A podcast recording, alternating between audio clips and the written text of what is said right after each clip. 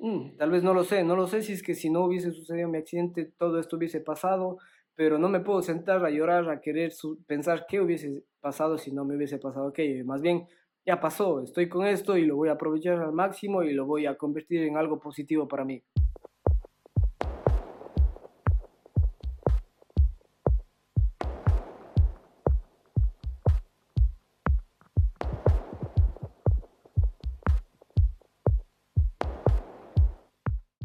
Gente querida, gente hermosa, aquí Jay Workers nuevamente, quinto video. Muchísimas gracias a todos los que están apoyando. Aquí una nueva persona que está intentando dedicarse a los videos. He comprendido que la gente necesita consumir mi contenido también de otras formas y por eso me, ahora intento expresar lo mismo que he estado expresando todos estos años en Twitter y Facebook y, e Instagram y ahora se lo también aquí por video. Así que hay mucha gente hasta que me ha dicho que no me ve, sino que simplemente está escuchando lo que estoy diciendo aquí por YouTube y vaya, como quieran consumir el contenido, al final lo único que uno intenta hacer es entregar un poco de energías positivas, así que como lo consumas y mientras te sirva, estamos más que bien y yo estoy más que bien. Así que el día de hoy quería hablar de un tema muy serio que es yo, ¿ok? Muchos me preguntan de que obviamente después de todo lo que he posteado y todos los diseños que he hecho y todas las cosas que he hecho, que qué es lo que soy, quién soy, por qué hago lo que hago, por qué digo lo que digo. Entonces tal vez dije, ok, creo que necesito hacer un video que explique quién soy, de dónde vengo, qué es lo que hago, qué es lo que siento y qué es lo que busco. Entonces nací el 9 de junio de 1990 en la ciudad de Cuenca, Ecuador. Soy hijo único, mi padre es ingeniero eléctrico, mi madre pinta cuadros, es una y los 17 primeros años de mi vida yo viví prácticamente solo, o sea, me refiero solo en, la, en mi casa con mis padres, pero sin, no soy hijo único, no tenía muchos vecinos, no tenía muchos amigos. Y mucho tiempo yo lo pasé haciendo cosas solo, ¿ok? Entonces eh, pasé experimentando, obviamente como mi padre, una persona involucrada en la tecnología, tenía libros, tenía computadoras, tenía herramientas y yo empezaba a experimentar ahí poco a poco con las cosas, aunque ni, ni yo me daba cuenta de que por ahí empezaba a existir alguna cosa que me gustaba, ni mi padre ni mi madre se daban cuenta, pensaban que simplemente yo estaba rompiendo cosas y nada más, sino que estaba experimentando. Entonces, tal vez sí, a esa edad se veía más como jugar, pero ya después, poco a poco, cuando ya decidí a los 18 años, ok, ¿qué quiero estudiar? Me decidí por ingeniería en telecomunicaciones. Eh, ingeniería en electrónica y telecomunicaciones, ya me di cuenta de que, ok, sí, sí, realmente esto es lo que me gusta, es lo que me apasiona y si me pongo a elegir las otras opciones, del caso de por ejemplo, medicina, psicología, marketing, diseño, lo que sea, me gustaba más la parte de tecnología porque le veía también como, como, como un reto para mí mismo de intentar a la final en la tecnología y en la ingeniería lo que se busca es ingeniarse cosas que no existen, ¿no? Entonces, tal vez en ese tiempo yo al diseño le conocía como lo que la mayoría de la gente le comprende en sus principios, que es diseño gráfico, eh, diseño de modas, objetos y ya está. Pero ya cuando luego que he crecido, lo digo profesionalmente, he comprendido también de que el diseño es totalmente otra historia, el diseño es una englobación total de cosas que pueden llevarte para adelante para un negocio y que al final lo único que busca el diseño es solucionar problemas, que es ingeniarse las cosas, así que por ahí ya le encontré las, mi gusto doble a las cosas, ¿ok? Por el diseño puedo ingeniarme soluciones y por la ingeniería me puedo eh, ingeniar soluciones. La situación es que a mis 19 años, el 14 de abril del, 2019, del 2009, a las 3 y media de la tarde, a las 15 horas 30 de la tarde de un día martes sufrí un accidente de tránsito, el cual yo tuve la culpa, en el cual yo era el que estaba manejando mi automóvil en estado etílico, estaba embriagado, estaba borracho, extremadamente exagerado y estaba con un amigo, no, no estaba solo. Eh, yo en ese momento tenía un automóvil antiguo, un automóvil con muy, muy, muy pesado, era un auto pero muy, muy antiguo, así que eh, pesaba, según la matrícula, pesaba dos toneladas, no creo que sea tanto, pero por más que sea, era muy, muy, muy pesado. ¿Y por qué te digo esto? Porque ese es prácticamente uno de los motivos por los cuales sigo vivo, porque al momento en el cual yo me accidenté, yo estaba andando, estaba a 100 kilómetros por hora mínimo y mi automóvil se empezó a dar las vueltas. Obviamente por el peso se dio muchas menos vueltas, no, fue menor el golpe, los golpes que yo recibía, porque las latas y porque todo era mucho más, más robusto. Por más que sea yo el momento del accidente, yo no me, o sea, me acuerdo el momento del accidente, pero después el golpe no me acuerdo y de ahí me acuerdo a las 10 horas cuando me desperté en, en emergencias en el hospital. La situación es de que esas 10 horas que tengo borradas, sé que estuve vivo, sé que estuve, no me refiero vivo, siempre estuve vivo, me refiero, sé que estuve despierto, simplemente está borrado de mi cabeza. Entonces hay veces que me vienen flashes y me recuerdo que sí, gritaba y les decía que no me toquen o cosas así y, me acuerdo, o sea,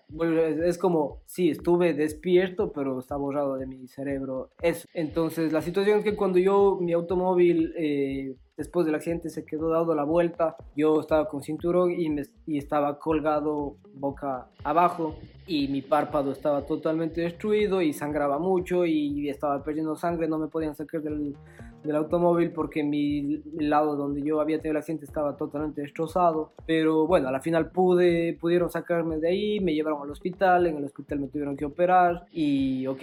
como dije, a las 10, yo a las 10 horas del accidente estoy hablando de 2 de la mañana, por ahí recuerdo que me desperté, eh, mi madre era a mi lado, mi amigo con el que tuve el accidente estaba al frente mío y tan despierto estuve en todo ese proceso que por más que no me acuerdo, pero yo me acuerdo que me desperté sabiendo exactamente qué es lo que había pasado. Yo ya sabía que le había pasado a mi amigo, yo ya sabía que me había pasado a mí, ya sabía que yo estaba cosido la parte de aquí, que tenía lacras aquí, que mis pies estaban golpeados, mis piernas, y eh, sabía que le había sucedido a mi amigo, que había perdido un pedazo de su oreja porque se le se cortó con un vidrio. La situación es de que mi amigo no estuvo con cinturón de seguridad, yo sí, no sé por qué, nunca me ponía, pónganse el cinturón de seguridad. Mi amigo, como no estuvo con el cinturón de seguridad, se golpeó contra el parabrisas y estuvo un momento estuvo mucho más grave que yo por, la, por el golpe en la cabeza. Entonces cuando yo me desperté a las 2 de la mañana, él no sabía mucho lo que había pasado y me preguntaba las cosas nuevamente cada 5 segundos y me decía, ¿qué pasó?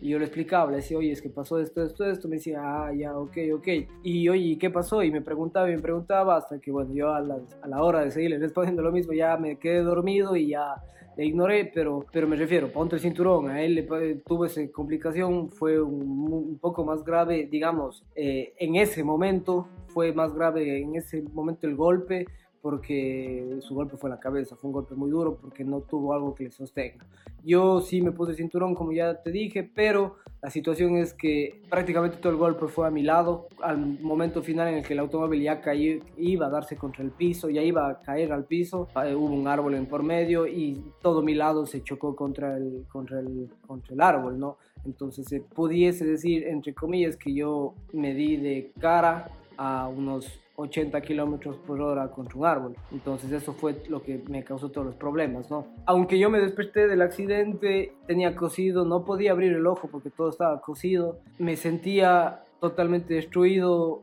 por adentro, aunque me sentía que físicamente estaba prácticamente entero, ¿no? No me había pasado nada en las piernas, no me había pasado nada en los brazos,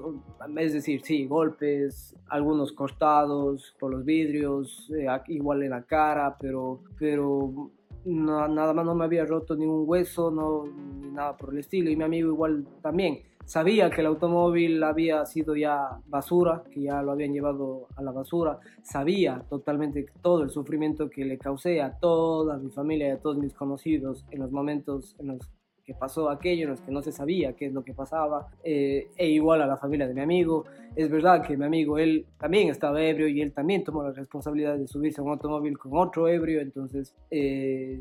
tampoco me sentía totalmente culpable por lo que le había sucedido a él, pero sí en general lo, el golpe que tenía, ¿no? Tenía 19 años, recién estaba empezando la universidad, estaba iniciando a hacer lo que me gustaba y pasó esto, ¿no? Entonces sí, me sentía triste, me sentía golpeado, durante mucho tiempo no quería que la gente me vea, la gente me juzgaba, la gente en la calle me, me, veía, la gente, no te digo que todo el mundo, pero la gente que me conocía se asustaba y me decían, míralo, ahí está. Yo obviamente tenía que estar aún tapado con algo porque mi me estaba cocido. La situación es que a los cuatro o cinco días que ya por fin pude abrir el ojo, eh, me di cuenta que no veía, me di cuenta que no podía ver nada y le dije al oftalmólogo, mira, no veo. Entonces este oftalmólogo me dio unas gotas, me dijo que durante unos tres días me pongo estas gotas y que me iba, iba a mejorar la situación. Obviamente nunca pasó nada con las gotas, pasaron tres, cuatro, cinco días y hasta que por suerte un oftalmólogo amigo de mi padre y amigo mío también me visitó, me vio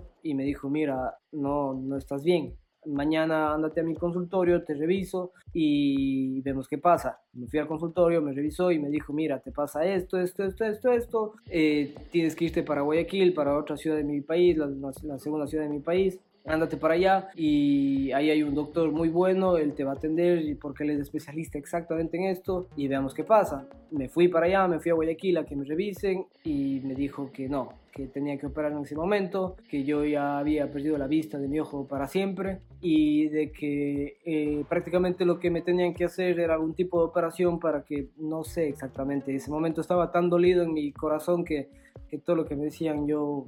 no lo grababa mucho en mi cabeza, pero según lo que entendía era de que hicieron de que mi ojo izquierdo haga lo que este ojo hace por medio de los, no sé, los nervios, los músculos, de alguna forma, este replica lo que mi ojo hace. Es increíble el momento en el cual el doctor te dice, mira, no, tú no vas a volver a ver con tu ojo izquierdo. Y mis mi padre era a mi lado y más que el, el, dolor que yo tenía, yo como yo, por lo que yo había hecho, yo saber de que yo no iba a volver a ver fue verle la cara a mi padre y ver la desesperación de mi padre, de decir, mi hijo no va a ver con un ojo toda su vida. Y ahora que soy padre lo comprendo totalmente y veo lo,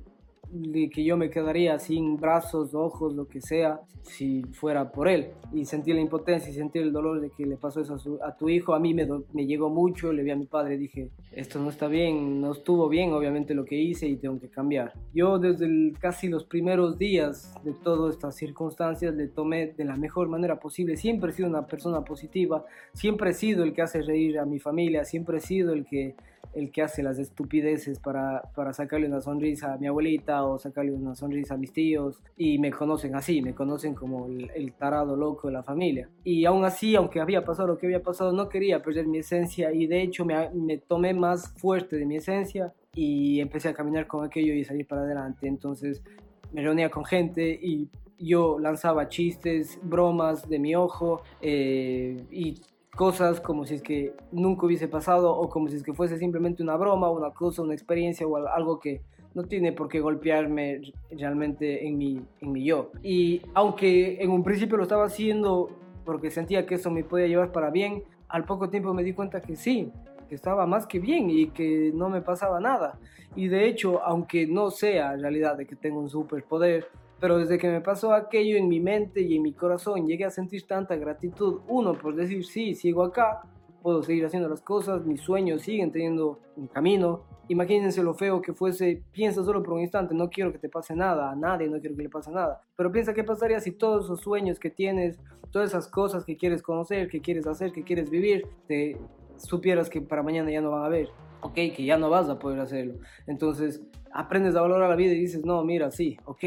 puedo, ahora sí voy a hacer aquello. Tal vez el tiempo que no estaba invirtiendo en hacer, en convertir mis sueños, ahora sí lo voy a hacer, ahora sí voy a crecer. Tomemos en consideración que perdí muchos de mis sueños por mi accidente, ya no podía dedicarme al fútbol, ya no podía dedicarme a muchas cosas. Eh, cuando uno pierde la vista de un ojo, pierde el, el sentido de la tercera dimensión. Entonces eh, yo no tengo profundidad entiendo el concepto porque ya veía con los dos ojos antes y sé que las cosas tienen profundidad, pero aún así me fallan. Hay veces que le quiero dar la mano a alguien y me voy en blanco, hay veces que quiero eh, servir un vaso de Coca-Cola, bueno, un vaso de cola eh, y de soda y me, y no lo puedo. Por eso es que he tomado la fuerza de poder hablar lo que hablo. Y si es que alguien me diga y me, y me dice, sí, tú quisiste, sí, yo casi me muero. Y, y, sabes qué, y cuando, y no me importa que casi me haya muerto, que, que haya tenido el accidente, lo que me importa es cómo reaccioné, cómo sobrepasé lo que me pasó, ¿ok? Vale la redundancia, cómo sobrepasé el hueco en el que estaba, el, el, bache en el que me había caído, y cómo lo tomé y cómo lo adopté y lo dije, sí, a mí me un voy a salir para adelante, esto tengo que tomarlo como positivo y ahora esto va a ser mi poder, va a ser mi superpoder porque desde este momento empecé a comprender lo que es la vida, empecé a madurar con inteligencia emocional y mi perspectiva siempre va a ser muy clara sobre que estoy acá y no tengo que perder mi tiempo, no tengo que perder el tiempo a las personas y si es que es posible intentaré ayudar absolutamente a todos para que no vivan lo mismo o no vivan problemas, porque yo tampoco he vivido todos los problemas, pero sé que la gente vive de todo tipo de problemas, hay gente que tiene diferentes enfermedades, diferentes eh, problemas financieros, eh, de, de, dinero, tienen problemas en sus estudios, bla, bla, bla, bla, bla, bla, bla. Entonces mi idea es, ok, sentí ese empoderamiento yo después de mi accidente y pude crecer con esas ganas y llené mi alma y mi mente y mi corazón de poder crecer y hacer lo que soñaba y tú también puedes hacerlo. Ahora no quiero y no necesito y ¿por qué hago lo que hago? Porque no quiero que tú tengas un accidente para que comprendas aquello. Quiero que no, eso no, yo estoy intentando evitarte el accidente, yo estoy intentando repetirte tantas veces de que tú puedes hacerlo, de que tienes que cumplir tus sueños, porque para eso viniste antes de que te suceda algo. No te va a pasar nada, yo sé que no te va a pasar nada, pero me comprendes. La idea es de que lo hagas, entonces... Eh, eso es, después de mi accidente obviamente yo me dediqué a la universidad, terminé la universidad, soy ingeniero en telecomunicaciones y en electrónica y telecomunicaciones de la Universidad de Cuenca de mi ciudad. Me postulé para estudiar en la Universidad Politécnica de Milán, el, bueno, el Politécnico de Milán, eh, acá en Italia. Ingresé, estoy estudiando una maestría en telecomunicaciones en acá. Durante ya voy dos años y medio prácticamente, estoy en el proceso de mi tesis. Eh, me casé hace tres años, tengo un hijo, imagínense cómo la vida prácticamente son 10 años, fue el 14 de abril del 2009, son 10 años, un poco más de 10 años, y veo cómo ha cambiado mi vida y veo cómo eh, apareció mi esposa, ahora mi hijo, ahora me dedico a lo que sí me quería dedicar, ahora vivo donde sí quería vivir, eh, entonces Mm, tal vez no lo sé, no lo sé si es que si no hubiese sucedido mi accidente todo esto hubiese pasado, pero no me puedo sentar a llorar, a querer pensar qué hubiese pasado si no me hubiese pasado aquello. Más bien, ya pasó, estoy con esto y lo voy a aprovechar al máximo y lo voy a convertir en algo positivo para mí una vez que llegué acá a Milán, aún todo lo que es J-Workers, todo lo que conocen como J-Workers no existía. Llegué a Milán y obviamente Milán también es conocida como la capital mundial del diseño y no solo el diseño de modas, también existen muchas agencias de, diseño creativo. Y de hecho, el primer año que yo llegué acá, tuve la oportunidad de, me invitaron a una conferencia que se llama el Digital Design Days, en el cual atendí, tuve eh, entrevistas con algunas personas y eh, en el momento en el cual en una pequeña presentación que tuve la gente le encantó lo que yo había hecho y era simplemente una página web, que para mí era una página web, luego ellos me explicaron ya un poco más a fondo todas las cosas que yo había hecho sin ni siquiera un saber, para mí era una página web, pero ellos me decían que no, que había hecho muchas cosas grandes en user en interfaces de usuario, en, en, experiencias de usuario, en, el, en, la parte del diseño, en la investigación del, del usuario y muchísimas cosas ya orientadas al diseño web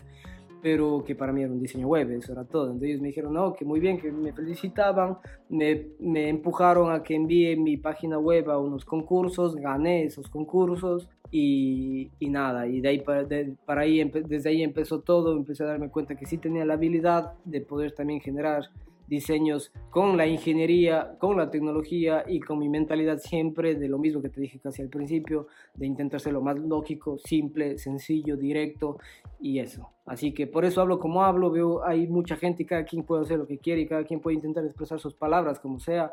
pero a mí en lo personal nunca me ha interesado que se pare alguien al frente y me empiece a hablar con palabras que hasta puede que ni siquiera comprenda, no es que sea un ignorante, pero puede que alguna palabra ni comprenda y si es que me hablas de alguna forma rebuscada, así no se hace la vida real, la vida real no es así. Cuando te vayas a un negocio, cuando te vayas a buscar un trabajo, tú no le vas a hablar con palabras metafóricas. En la vida del negocio, en la vida real se habla con las palabras como son, directo, no pierdas el tiempo, no pierdas la energía, tienes que ser directo y tienes que hacer las cosas como, como son, ¿ok? Tú no ves ahí al presidente de la, bueno, al presidente de república, tal vez de tu república o político, sí, porque ya sabemos también de que ellos no hacen las cosas, bueno, más bien no me meto en temas que no quiero hablar. Bueno, entonces,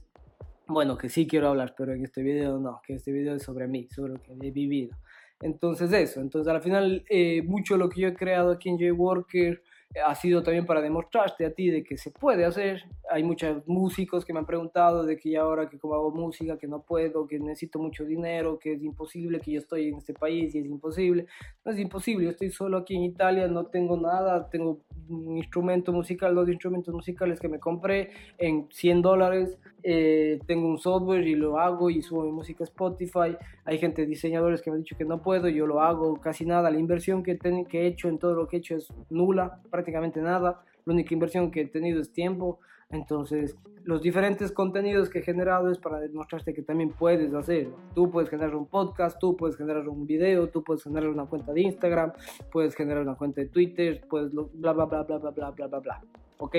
Entonces, eso. Así que el motivo por el cual siento gratitud y empujo a la gente que haga lo que haga, vuelvo y repito, es para que comprendan lo bueno de la vida, lo la gratitud que debes tener, la empatía con los demás, porque no todos tienen las mismas opciones, no todos viven lo mismo. Lo que yo he vivido probablemente sea un chiste en comparación a lo que mucha gente tiene que, vivir. Eso estoy totalmente consciente y por eso es algo muy claro y muy importante que yo dije, que es la perspectiva, la perspectiva mental de dónde estás, qué es lo que piensas, qué es lo que crees. Eh, y mucha gente siempre se ahoga, como dije en el video anterior. En mi caso, yo me podía ponía a pensar, me podía poner a pensar, eh, ah, la vida es dura conmigo, mira, todos mis amigos ven con dos ojos, yo veo solo con uno, pero luego me puse a pensar y dije, y no soy ciego, ok, tengo un ojo, así que estoy bien. Eh, siempre que te vayas a comparar con algo, compárate con los dos lados, no solo te comparas con el de arriba, porque si te comparas con el de arriba te vas a sentir mal compárate con el de abajo, porque también es realidad de que hay gente, gente que tiene mayores problemas que ti, que tiene mayores eh, discapacidades, dolores, enfermedades, entonces no nos ahoguemos en un vaso. Primero siempre tengan esa perspectiva, eso comprendí, eso quiero que ustedes comprendan, que no les pase nada, que empiecen a caminar por adelante y sobre todo que hagan dos cosas, que se suscriban a mi canal